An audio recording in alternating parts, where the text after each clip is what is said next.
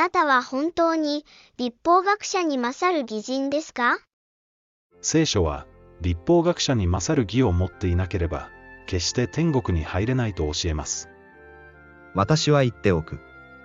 あなた方の義が立法学者やパリサイ人の義に勝っていなければ決して天国に入ることはできない。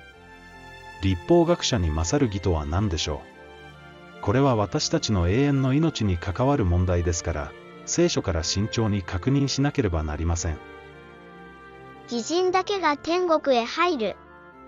義人はいないという言葉をよく聞きますが聖書は義人だけが天国へ入ると教えていますだから、毒麦が集められて火で焼かれるように、世の終わりにもその通りになるであろう。人の子はその使いたちを使わし、つまずきとなる者と不法を行う者とを、ことごとく三国から取り集めて、炉の火に投げ入れさせるであろう。そこでは泣き叫んだり、はがみをしたりするであろう。その時、義人たちは彼らの父の御国で、太陽のように輝き渡るであろう。耳のある者は聞くがよい。世の終わりにも、その通りになるであろう。すなわち、見つかいたちが来て、義人のうちから悪人を襟分け、そして炉の火に投げ込むであろう。そこでは泣き叫んだり、はがみをしたりするであろう。また義人でさえ、かろうじて救われるのだとすれば、不審なる者や罪人は、どうなるであろうか。それならなぜ義人はいないと書いてあるのでしょうか次のように書いてある。義人はいない。一人もいない。悟りのある人はいない。神を求める人はいない。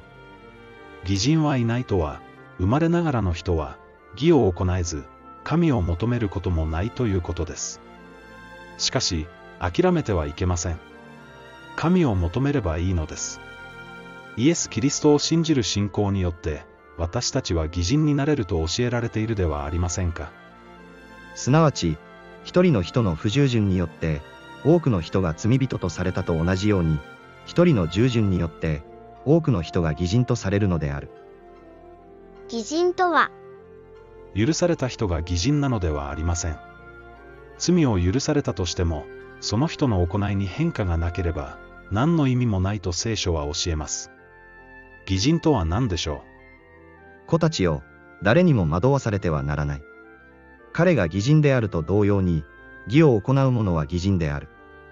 罪を犯す者は、悪魔から出たものである。悪魔は初めから罪を犯しているからである。神の子が現れたのは、悪魔の技を滅ぼしてしまうためである。う義を行う者が義人です。反対に罪を犯す者は悪魔から出たものだと教えられています。悪魔から出たもの、昨今恵みのもとにあるのだから立法を守らなくてよいと教える人がいます。聖書はどう教えているでしょうか？それでは、どうなのか。立法のもとにではなく、恵みのもとにあるからといって、私たちは罪を犯すべきであろうか。断じてそうではない。罪を犯している者は皆、立法に違反しています。罪とは立法に違反することです。これが聖書の教えです立法を守らない人は悪魔から出たものです神から生まれ直さなくては決して神の国を見ることはできません立法学者に勝る義とは、改めて考えてみましょう立法学者に勝る義とは何でしょうか？イエス様の教えを素直に読めばわかります私は言っておく。あなた方の義が、立法学者やパリサイ人の義に勝っていなければ、決して天国に入ることはできない。昔の人々に、殺すな、殺す者は裁判を受けねばならないと言われていたことは、あなた方の聞いているところである。しかし、私はあなた方に言う。兄弟に対して怒る者は、誰でも裁判を受けねばならない。これでわかるように立法学者に勝る義とは心においても神の立法を守ることです立法学者やパリサイ人はこの点で天国にふさわしくなかったのですモーセはあなた方に立法を与えたではないか。それなのに、あなた方のうちには、その立法を行う者が一人もない。あなた方は、なぜ私を殺そうと思っているのか。模試からの解放、立法学者たちは立法の文字を研究しそれを厳密に守ることに励んでいました。しかし神様が望んでおられるのは、そういうことではないのです。先ほど確認したように、殺すなと書かれた神様は、怒りや憎しみまでもなくして欲しかったのです。ですから、神様を喜ばせるには、文字による使い方をやめ、もっと自由に使える必要があります。しかし今は、私たちをつないでいた者に対して死んだので、私たちは立法から解放され、その結果、古い文字によってではなく、新しい例によって使えているのである。例えば献金について、神様がどう思っておられるかを見てみましょう。また、ある貧しいヤモメが、レプタ二つを入れるのを見て言われた。よく聞きなさい。あの貧しいヤモメは誰よりもたくさん入れたのだ。これらの人たちは皆、有り余る中から献金を投げ入れたが、あの婦人は、その乏しい中から、持っている生活費全部を入れたからである。神様は、金額を見るのではありません。また、十分の一かどうかを見るのでもありません。ただ、心を見られるのです。